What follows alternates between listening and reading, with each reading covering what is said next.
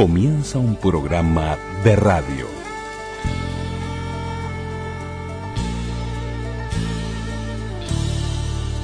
Un programa de radio. programa de radio. Radioactividades. Radioactividades.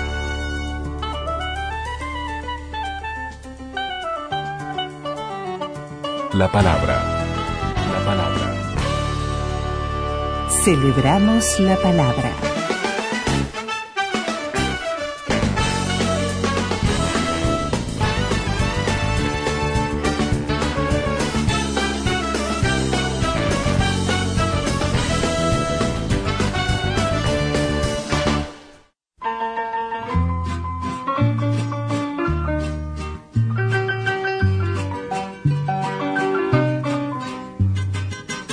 Comenzamos el programa de sábado con Julio Jaramillo, Te esperaré. Te esperaré. Sé que me quieres y yo seré tu adoración. En mi recuerdo grabado estará tu nombre te esperaré y serás mi gran amor. Cielo mío, porque me dejas llorar. ¿Qué tal, amigas y amigos de las radios públicas? Radio Uruguay, 1050 onda media, 94.7 frecuencia modulada, red de emisoras públicas, la red de frecuencia modulada del interior. Esto es al mediodía del sábado, también a las 20 horas por Radio Cultura 1290 kilohercios de la onda media de Montevideo. Estas son las posibilidades que nos dan los medios públicos de escuchar este radioactividades que hace treinta y pico de años está aquí en el Otrora Sodre, hoy nuestras radios públicas, desde radioactividades, tanto Luis Ignacio Moreira Lula como quien habla, Daniel Ayala, les enviamos un gran abrazo para los que nos estén escuchando en estos diversos horarios. Recordarle también que a las 6 mm, de la mañana de los domingos por Radio Cultura, para aquellos que quieran escuchar el resumen semanal, allí también estamos. Y comenzamos con Julio Jaramillo. Esta canción, Te esperaré, fue un éxito rotundo del álbum Picardía, esto se editó en el año 1968, Julio Jaramillo, cantante y músico ecuatoriano, se le llamaba el Ruiseñor de América o, o, Mister Juramento, porque una de las canciones que quedaron allí en lo mejor de la historia de la música fue Nuestro Juramento, precisamente. Nacía en Guayaquil un primero de octubre de 1935 y fallecía el 9 de febrero de 1978. Y ustedes, acá la música siempre tiene una explicación. Ustedes preguntarán por qué Julio Jaramillo abre el programa de hoy. Y bueno, porque el protagonista del programa de hoy es Alberto Maraví, eh, un peruano eh, de una amplia trayectoria en la producción artística, pero que además fue un hombre de radio con gran éxito en Uruguay, en, varias emisoras de radio, pero también vale la pena contar por qué llegamos a, estos testimonios para hablar de Alberto Maraví. Juan Ricardo Maraví, hijo de Alberto Maraví, eh, Alberto Maraví falleció el año, este año, en marzo, eh, encontró por allí que nosotros habíamos hecho referencia en internet a, su padre. Y bueno, él está haciendo una recopilación, una historia, está recopilando las historias de este hombre polifacético, pero además con una actividad enorme eh, en lo que es la música, particularmente en Uruguay con la radio también, pero la radio vinculado a la música. Eh, muy vinculado a Homero Rodríguez Tabeira, por nombrar algunos de los personajes que también van a estar hoy recordando a Alberto Maraví. Eh, quiso esta casualidad entonces que, que tuviéramos, que, que tengamos los testimonios hoy de Juan Ricardo Maraví y que nos va a contar de todas esas historias de su padre.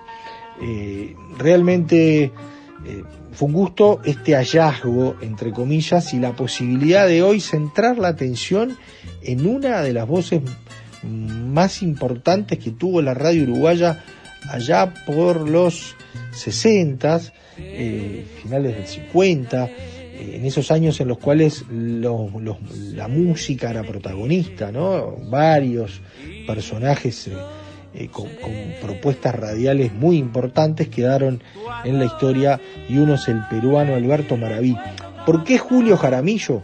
Y porque uno de los que en cierta manera no lo descubrió, pero sí lo catapultó, lo puso más, lo hizo más conocido, a través de, su trabajo radial y más allá de la radio, fue Alberto Maraví. Entonces comenzamos con Julio Jaramillo, pero también por allí los iracundos, que eran los Blue Kings, y otros tantos artistas, ¿eh?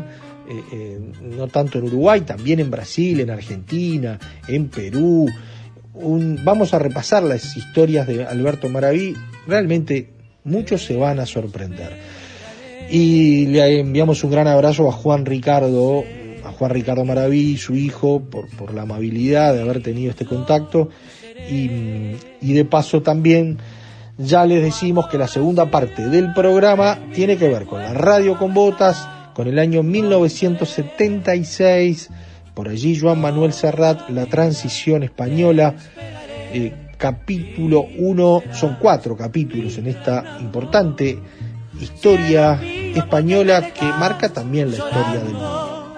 No te olvides de mi amor, si tú bien sabes que tenerte es mi ambición, te esperaré. Sé que me quieres y yo seré tu adoración en mi recuerdo grabado estará tu nombre. Toda la vida te esperaré y serás mi gran amor.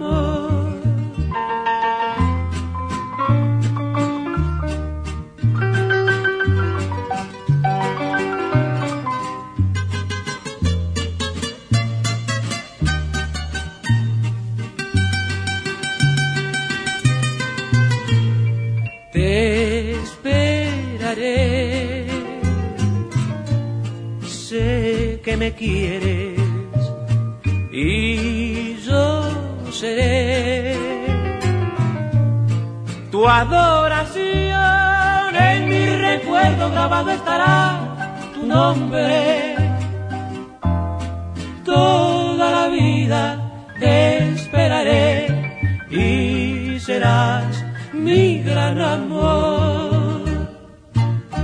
correo arroba radioactividades.org. Correo arroba radioactividades.org. Facebook, Radioactividades. Twitter, arroba reactividades. Arroba reactividades.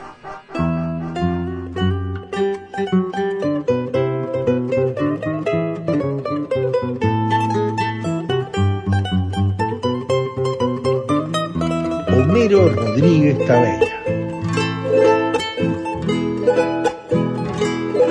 El peruano Maraví era fotógrafo y venía a cantar con la guitarra y Capo Casales, que era murió estando yo en la radio, este, era uno de los directores, le dijo, ¿cómo venía a salir al aire y que a la gente le gusta la voz rara? Y como yo le imitaba a Maraví y a todos los, de la zona del Pacífico, salía el chileno de Rocha. salía eh, con el famoso hasta que fue un, este un dicho mío en el momento que, que me despedía anunciando en la revista de la hora 20 que la iba a hacer Raimundo Soto y este, hice la promoción, esa sí iba grabada. Y dije, hasta luego. Y ahí lo usó para Salus. Salus y hasta luego. Y el operador levantó el, el, el eco y, y quedó como una marca esa. La revista de la hora 20 sale al aire todos los días de lunes a viernes, siempre por la emisora del nombre largo CX36 Centenario. La conduce para ustedes la voz peruana de Alberto Maraví. La voz anunciadora Rodríguez Taveira y en los controles Quique. Alberto Maraví en el recuerdo de su hijo, Juan Ricardo Maraví.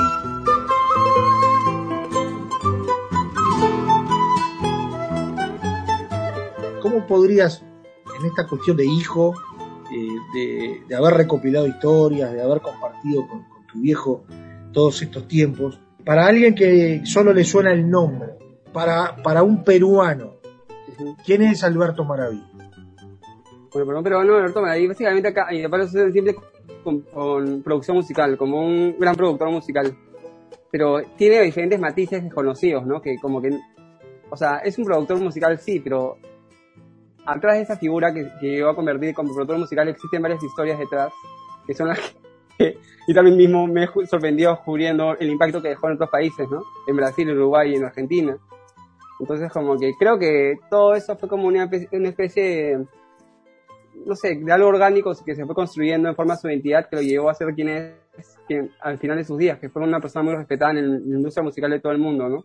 Como que todo es- todos sus conocimientos, sus viajes y todo lo que él hizo como en la música, como DJ y todo, contribuyó a quien, quien se formó final- finalmente, ¿no?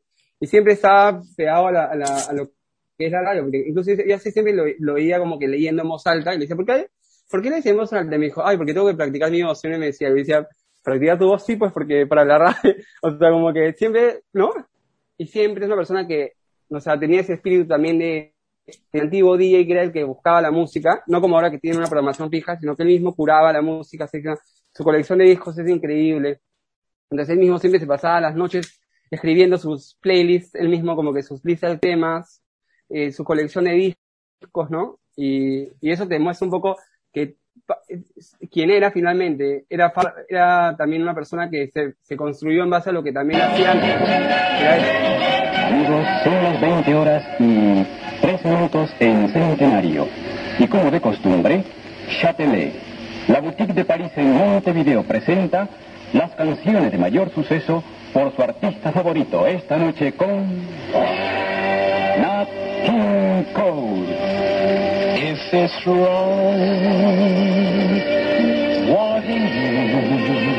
Y amigos, esta noche se presenta el morenito que al cantar encanta y les dice, ¿quién? ¿Quién está triste ahora?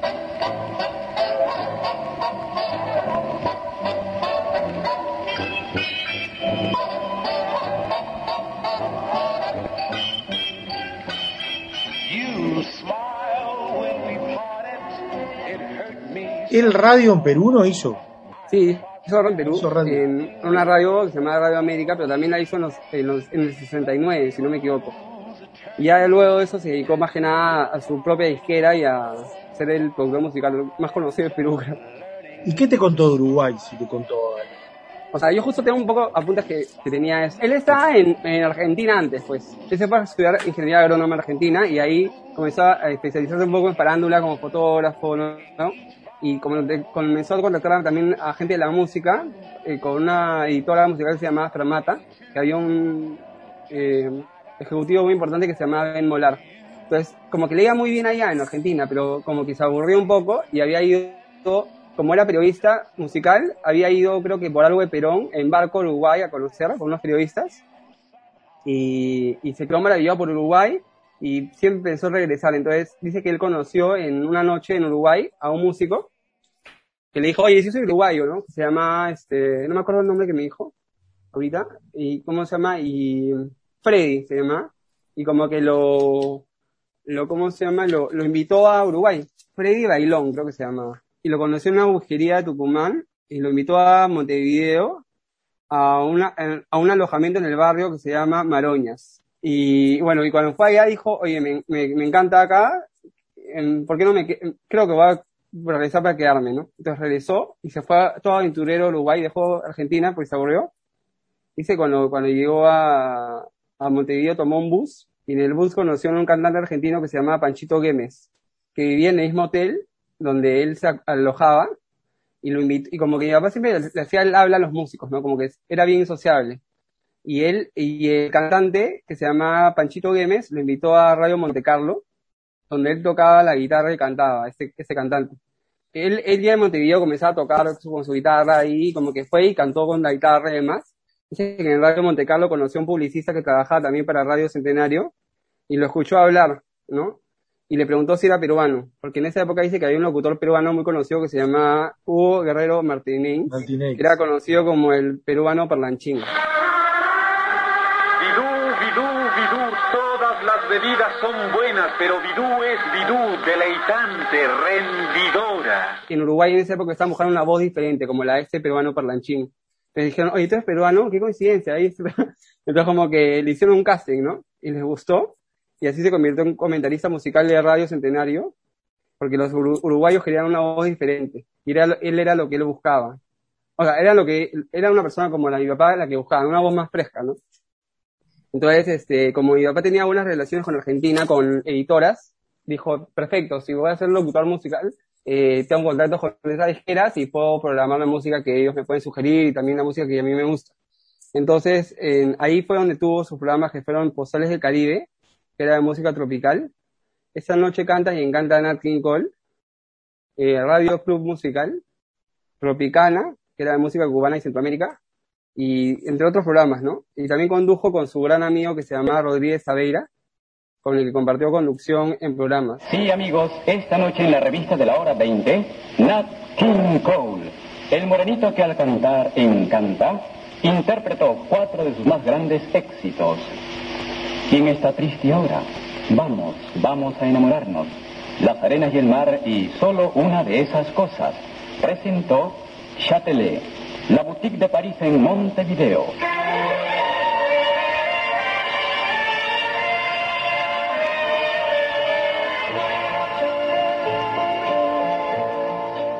Yo me acuerdo que yo conocí a ese señor, Rod- Rod- Rodríguez Taveira, porque yo fui de muy niño a Uruguay, a Montevideo, y fuimos a... e- Ese señor Rodríguez Taveira tenía un lugar que se llamaba La Paloma, creo. Sí, en la eh, tenía un restaurante, Sí. un eh, que era caravana en La Paloma. Claro, que era un lugar como que bien bonito, ¿no? Como que... Sí, sí, sí, donde, donde además había música en vivo. Donde, Claro, y había playa, creo, ¿no? Hay una playa cerca. si bien en la playa Bahía, en La Paloma. Sí, sí. Y como que, y me acuerdo que yo fui a ese lugar y había también murales que había ido el, había ido Kino a dibujar en las paredes, ¿no? Sí, y bueno, sí. y, no- y nos hizo una parrilla, me acuerdo. Y yo en esa época, por ejemplo, era un niño cuando fui y no sabía nada pues de eso. Y como que me acuerdo que llegué a Uruguay y, le- y como que Taveira era un altazo, ¿no? Como que me acuerdo que Sí. estábamos, llegan- llegamos creo que no me acuerdo en, en el avión no, no- o en el carro, no sé. Y como que vi a- al alto que decía, ay, ¿dónde está el peruano? ¿Dónde está el-?" Como gritando así de broma y era él. Y como que se lo encontraron y dije, ay, mi papá co- conocía gente en Uruguay, como que no sabía mucho, ¿no? Pero ahora cuando me contó cómo me asocié todo eso, me acordé de eso. Y bueno, ahí conocí, ese era su gran amigo él, parece. Y también uno de los, los mejores recuerdos que tuve en esa época fue cuando empezó mi papá a Nat King Cole, también lo dio a entrevistar. Creo que mi papá me contó que fue a... Nat King Cole en esa época tocó en La Habana, y creo que mi papá fue como corresponsal también de la radio entrevistarlo en La Habana. Y también, este, también Nat King Cole visitó Montevideo en el 59, ¿no? Y mi papá pudo entrevistarlo también y se tomó una foto con él.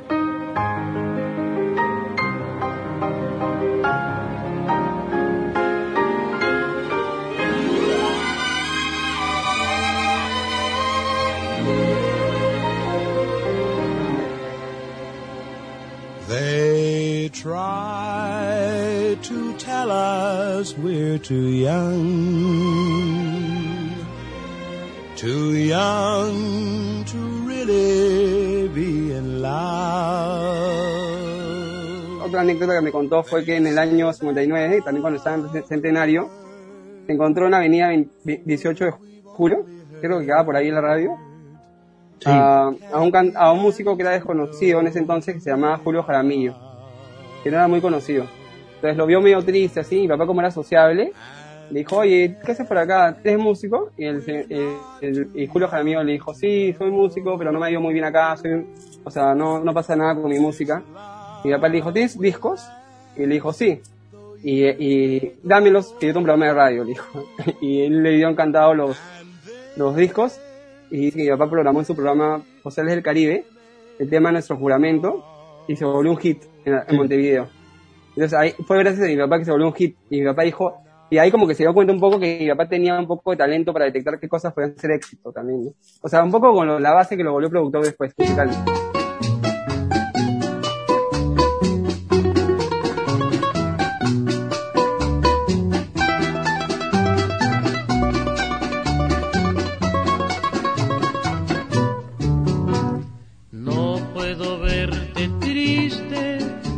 Me mata.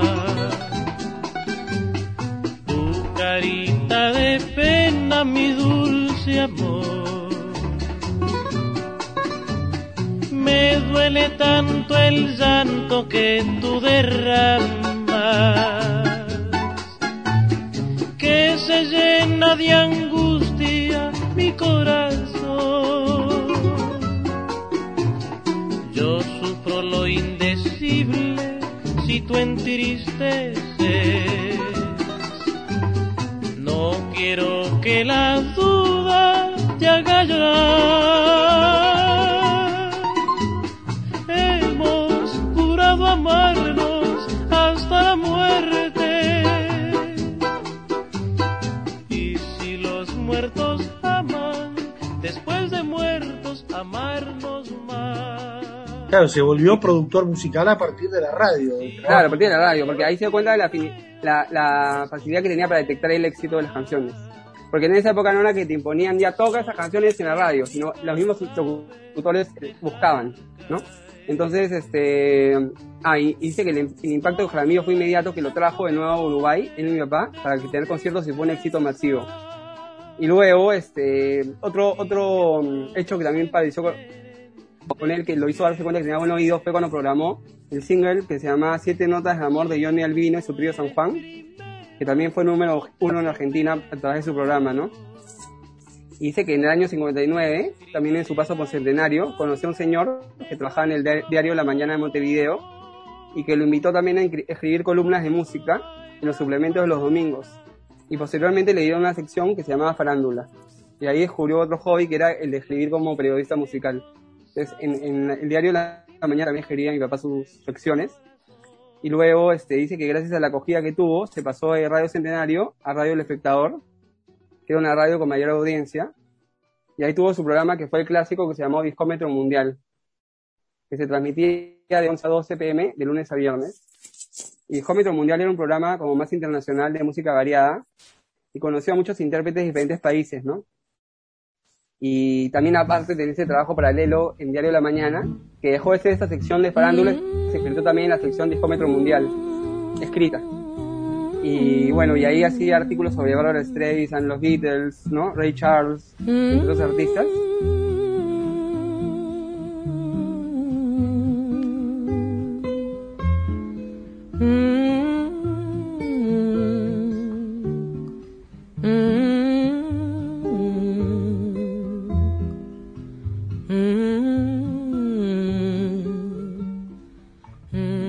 También, por ejemplo, en, en esa, en esa época también comencé a descubrir, tener bastante afinidad con la música de Brasil. Porque llegó esta película que era Mañana de Carnaval, o de Orfeo Negro, donde había ese tema Mañana de Carnaval de Lisette Cardoso. Y mi papá entrevistó a Lisette Cardoso y como que le comenzó a traer un poco la, la cultura de Brasil también, ¿no? Este, eh, bueno, también me contó que, a ver, ah, que otro episodio cuando se dio cuenta que tenía buen, buen oído fue en el año 62, cuando dice que un grupo de jóvenes fueron a su programa de radio, que se hacían llamar los, los Blue Kings, que eran de Paysandú, que después se convirtieron en los iracundos.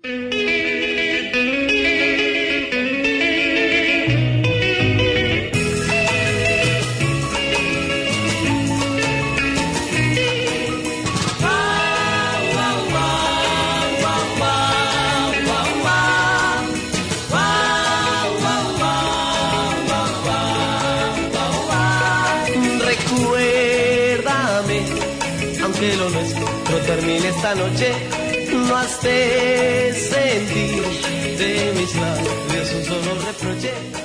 Dice que en esa época, mi papá, por ejemplo, este, tocaba mucho en su, en su programa una canción de Johnny Halliday que se llama Retien la Nuit, ¿no? La Nuit. Y como que esos jóvenes de Paysandú le dijeron, oye, hemos escuchado- nos encanta tu programa y siempre escuchamos ese tema y hemos hecho una versión en español. Entonces, los Blue Kings, que eran los iracundos, grabaron esta canción que se llama Retien la Noche. Y ahí mi papá se dio cuenta que tenían un gran talento, ¿no? Y los contactó, mi papá con la RCA Víctor de Buenos Aires, y ya los contactó y ahí perdió los rastros, pero se convirtió en después en los iracundos. Pero mi papá fue quien hizo el nexo, y mucha gente no sabe eso. Entonces como que son cosas curiosas, ¿no? Entonces como que cada, eso, esas cosas le, le están como que dando la confianza para después convertirse en un productor musical. ¿no? además, ¿qué, qué dos, qué dos que después tuvieron tanto Julio Jaramillo en los fueron impactos mundiales, pero en América eran ídolos absolutos. Claro. Y bueno, y también paralelamente mi papá se convirtió en corresponsal de revistas como Show de Cuba, Ecran de Chile, Discomanía de España y Billboard de Estados Unidos. Y también, este, ah, también creó un festival de música que se llama Discómetro Mundial también. Discómetro Mundial también tiene su- sus premios y tiene galardonando a los mejores exponentes del año. Y como que ahí conoció a los artistas también, ¿no? Quédate junto a mí, al menos un momento más, que en las tinieblas me perderé como un vagabundo.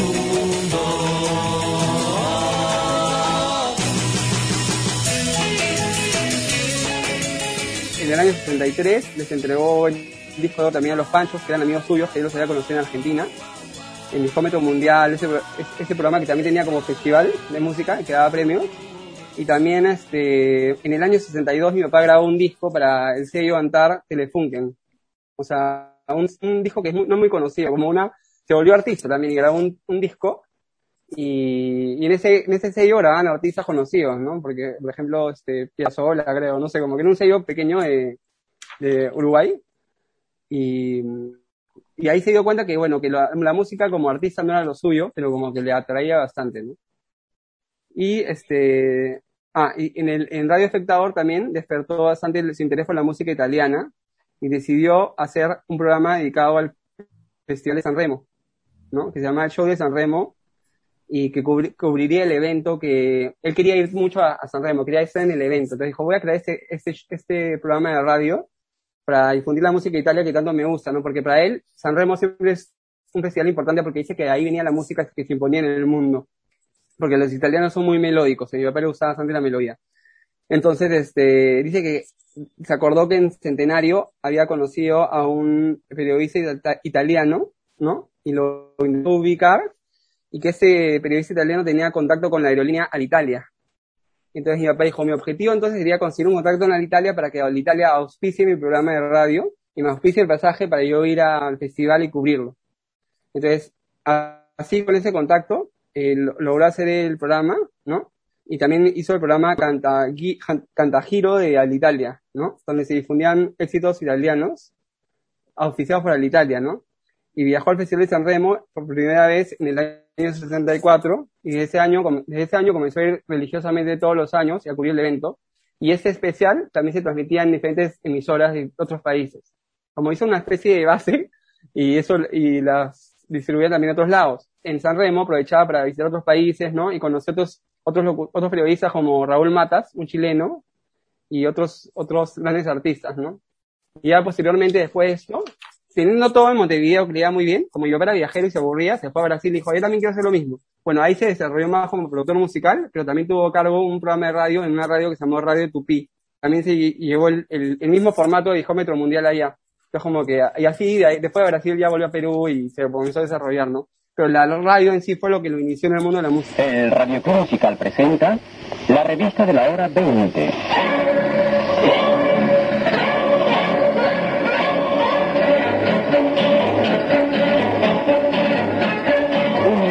Programa de música y canciones del mundo seleccionadas por Raimundo Soto para esta edición nocturna del Radio Club Musical. La revista de la hora 20 sale al aire todos los días de lunes a viernes, siempre por la emisora del nombre largo CX36 Centenario. La conduce para ustedes la voz peruana de Alberto Maraví. Claro, por eso, y además, O sea, la radio en Perú, tú, tú nos contabas, no fue mucho. Después fue la producción musical la, que- la que lo, la que lo ocupó más tiempo. Ahora, qué memoria prodigiosa, porque todas estas cosas te las contó ahora en estos últimos tiempos, Sí. ¿no?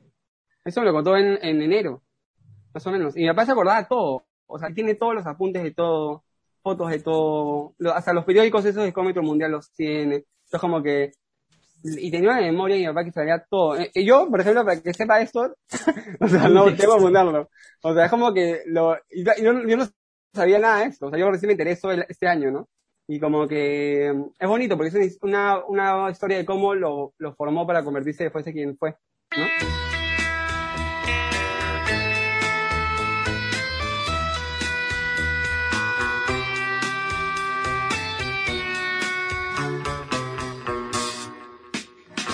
Dicen que yo no te conozco, que yo debo estar loco, soñando en tu querer.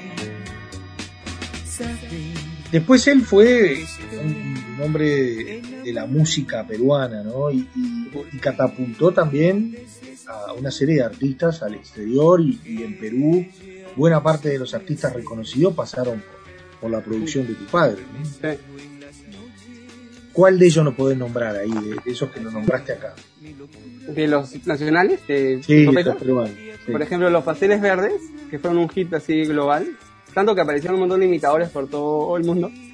Que los pasteles verdes es, es el único grupo peruano de pop rock que llegó al top 10 de Billboard y también fue número uno en México, Argentina, o sea, en rankings oficiales, no de la comunidad peruana, sino oficiales. Eh, y fue, fue como el, es el único grupo así romántico de pop rock que ha logrado éxitos por el país. Y hasta ahorita nos piden permisos para usarlas en películas tipo Roma, de Cuarón, o sea, películas de Netflix. Siempre nos piden como permisos para esos temas porque son clásicos latinoamericanos. ¿no? También, por ejemplo, Los Mirlos, que es un grupo de cumbia que pegó mucho en Argentina también.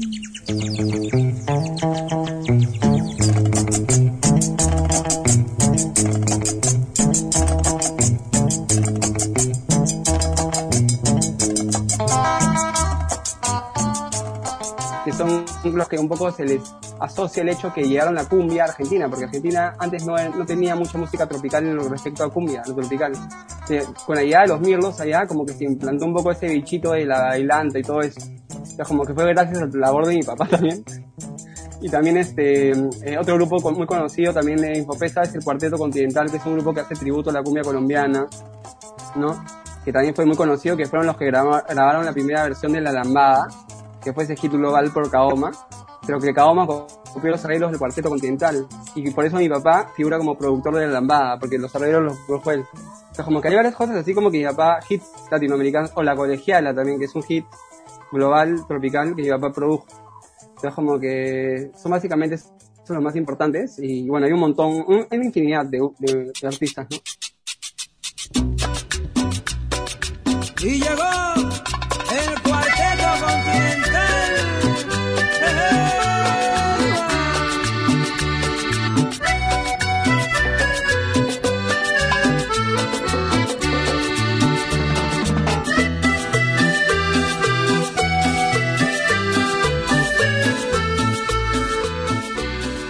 ¿va a haber un libro o no?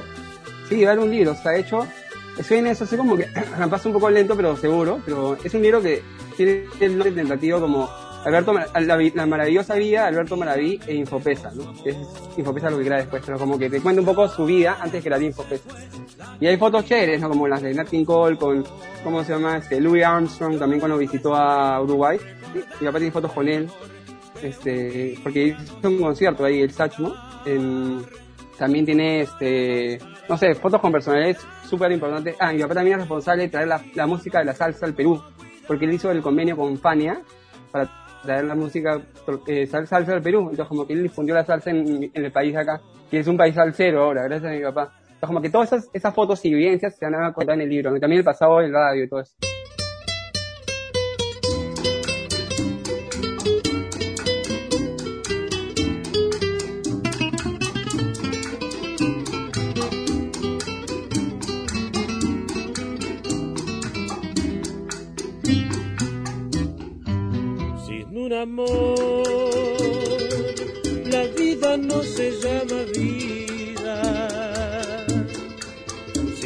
Amor, le falta fuerza al corazón.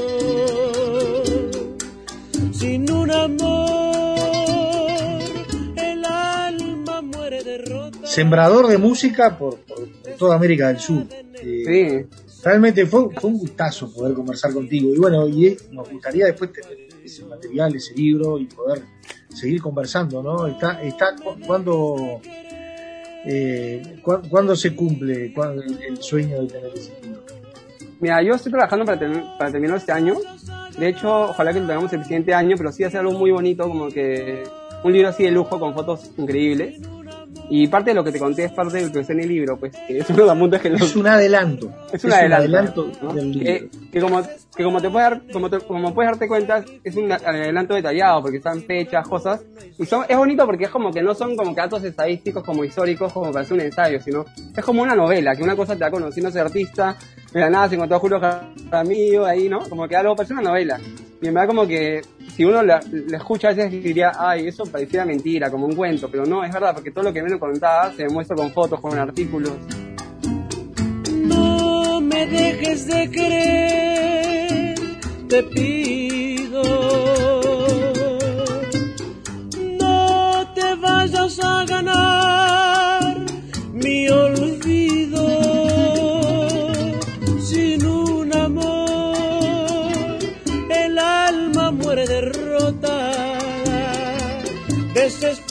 en el dolor, sacrificada sin razón, sin un amor. No hay salvación.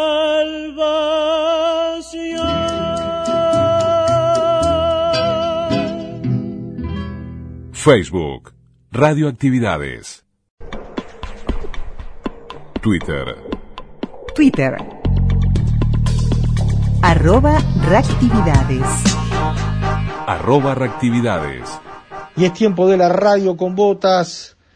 Nos ubicamos en el año 1976 con Joan Manuel Serrat desde Radio Nacional de España. Vale la pena aclarar esto, la transición española, que fue muy importante, y vale la pena repasarla. Son cuatro capítulos. Hoy compartimos el primero en esto de tener presente el año 1976.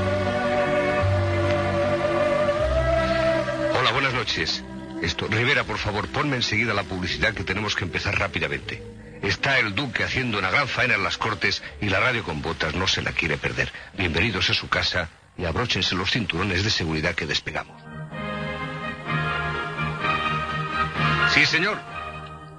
Suárez había sido elegido por el rey entre aquella terna propuesta por Torcuato Fernández Miranda, a la sazón presidente de las Cortes y auténtico factotum de la transición.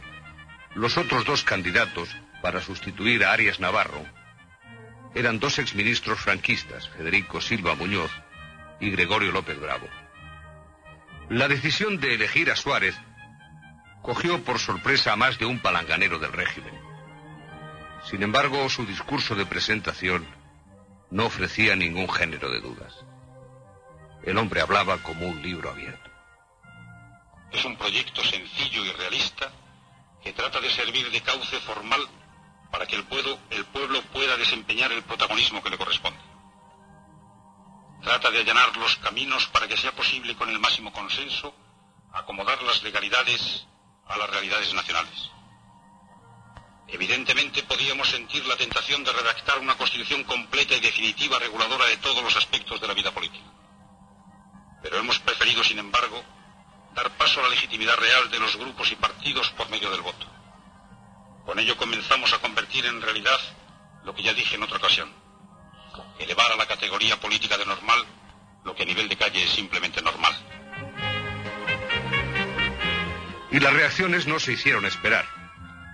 Mientras la oposición moderada y de izquierda se mostraba totalmente decepcionada, figuras del régimen como Sánchez Covisa o como Raimundo Fernández Cuesta no ocultaban su satisfacción. Incluso Carlos Arias Navarro debía estar muy contento.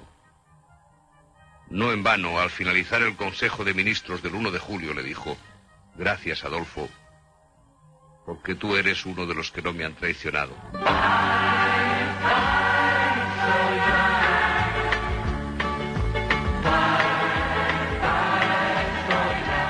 A partir de entonces, fueron muchos los que desde las catacumbas esperaban la oportunidad de salir a la arena sin miedo a que se los comiera el león.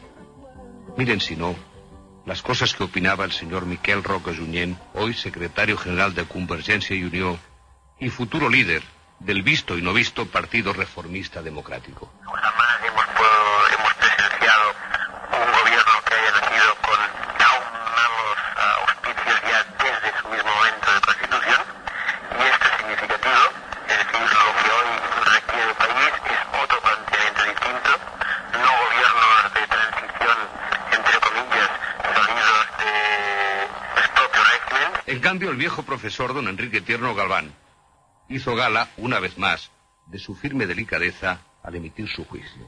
Ha contribuido mm, poderosamente, me parece a mí, a que haya política la sustitución del gobierno de Arias Navarro por el gobierno de Suárez.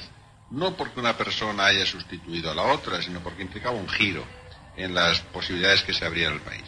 La izquierda esto lo ha comprendido muy claro. Yo, que soy persona de izquierdas y que he tenido muy poco trato con la derecha y ningún convenio o acuerdo con la derecha, reconozco que ha habido un, aliento al comprobar que se abría el proceso de la reforma, el proceso político de la reforma.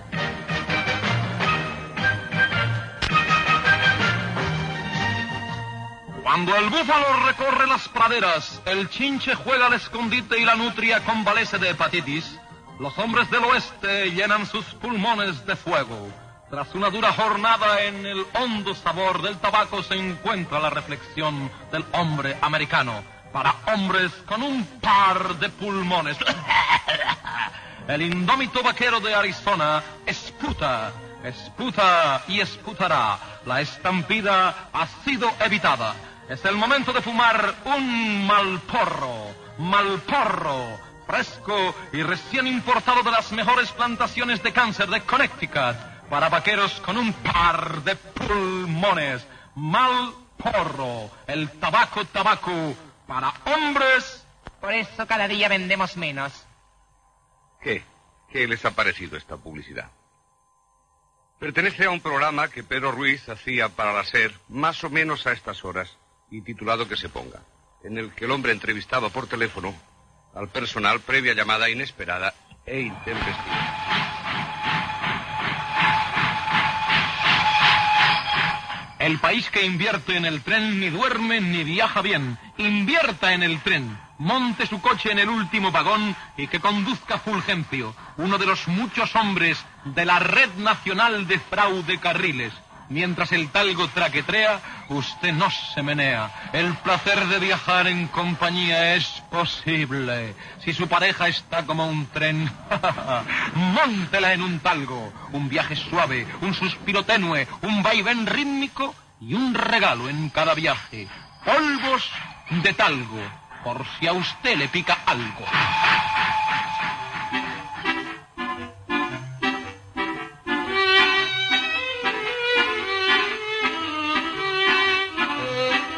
La radio con botas de Joan Manuel Serrat, siempre en radioactividades.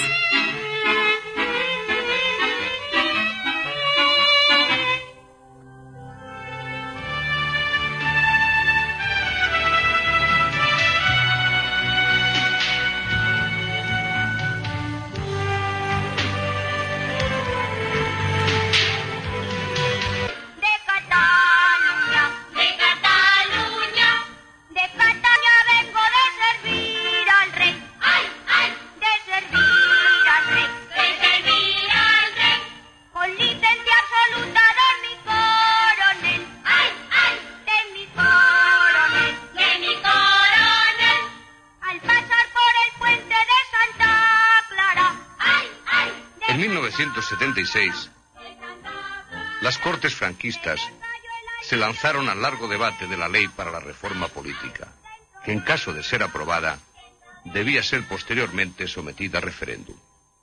La verdad es que las Cortes franquistas estaban aprobando, de hecho, su desaparición. Todos estos ilusionantes proyectos empezarán a ser realidad si hoy, aquí, y en una ocasión, señores procuradores, que me parece solemne, abrimos el camino a la ley que regula el derecho de asociación política. Con esos fines voy a solicitar vuestro voto favorable. Y de vuestra votación pienso dependerá que la palabra pueblo no se quede en una mera formulación teórica. De vuestro voto depende que ese pueblo se pueda organizar por afinidad de ideas para rinconar a los intérpretes gratuitos de sus aspiraciones. De vuestro voto depende, en suma, que hoy demos un paso importante hacia la democracia bajo el signo de las libertades sociales. Así hablaba Suárez. Pero había quien pensaba de otra manera. Don Blas Piñar, por ejemplo, notario del muy ilustre Colegio de Madrid y líder de Fuerza Nueva, tenía su propia opinión sobre los intentos de reforma. Votaremos que no por razones sustantivas y por razones procesales. Por razones sustantivas, votaremos que no porque la ley de reforma política no modifica la Constitución, sino presupuestos esenciales de la misma. Votaremos que no porque aplicado el procedimiento derogatorio de las leyes fundamentales al mañana podrá someterse a referéndum el principio séptimo y por consiguiente la alternativa monarquía o república, el principio cuarto y por consiguiente la unidad de España o el principio quinto y por consiguiente el divorcio. Y el hombre aún añadía más. Votaremos que no en el próximo referéndum. La abstención, pese a los argumentos esgrimidos, nos parece una postura poco gallarda y demasiado habilidosa, pues trata de sumar al bando marxista no solo las inhibiciones queridas, sino también las de los perezosos, enfermos, ausentes y cobardes.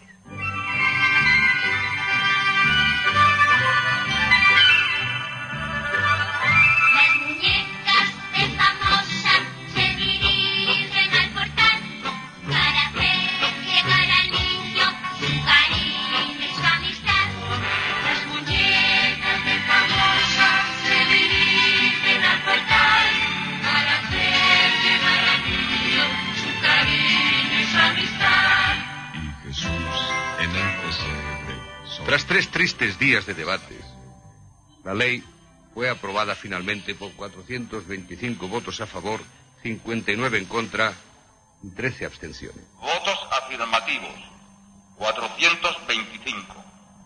Votos negativos, 59. Abstenciones, 13. El proyecto de ley ha sido aprobado. Se levanta la sesión.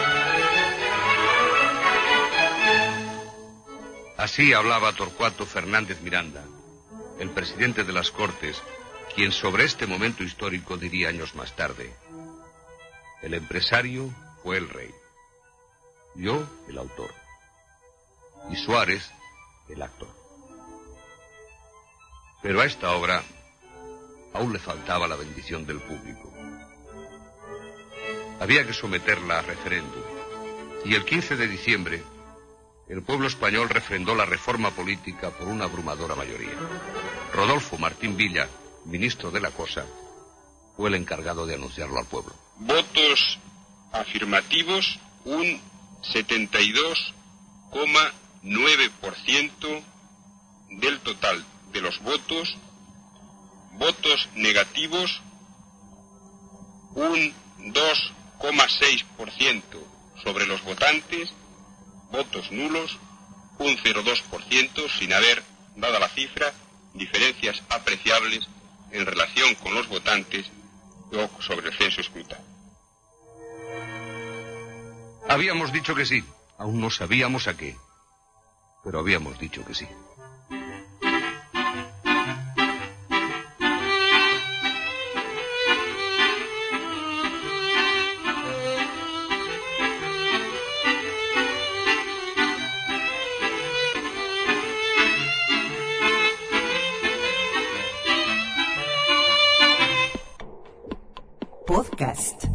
Radioactividades. Programas DX. Spotify. Anchor.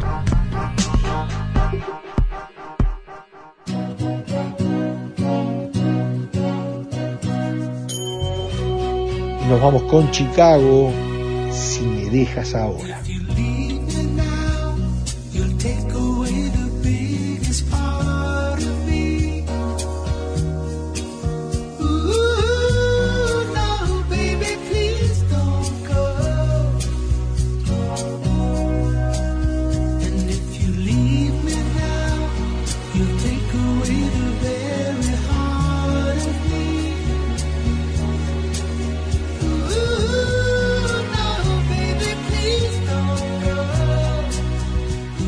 Bueno, esperemos les haya gustado la propuesta de hoy.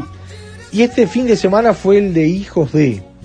¿Por qué? Hoy fue Alberto Maraví. Mañana es Adolfo Hugo Mañán. Con el hijo de Mañán conversamos una charla preciosa donde, vamos, donde van a estar allí las historias de un gurí eh, que, que- perdió a su padre muy temprana edad, creo que tenía 16 años, y que, pero que vivió esas épocas de radio y de televisión eh, acompañando a su padre, ¿no? Y ahí nos cuenta cosas de, un tipo como Adolfo Hugo Mañán, muy querido en el medio, pero muy querido. Y eso se refleja en algunas de estas historias que nos va a contar mañana su hijo y que vamos a compartir por allí con testimonios de gente que eh, está en el archivo y que nos contó cosas de Adolfo Hugo Mañán. Sigue la radio con botas en el segundo capítulo del año 1976. Recordarle que estamos por Radio Uruguay a las 12 de sábados y domingos y la repetición en Radio Cultura los sábados y domingos a las 20. Esas son las maneras de escucharnos y después, bueno, a través del portal de los medios públicos, a través de internet, de las diversas aplicaciones y les recordamos nuestras redes sociales, Facebook y Twitter. Por allí están los programas y diversos contenidos que tienen que ver con la radio y su historia. Abrazo grande, hasta mañana, que pasen bien. Chau, chau. Conducción, Daniela Ayala. Locución institucional, Silvia Roca y Fabián Corrotti. Producción y edición de sonido, Luis Ignacio Moreira.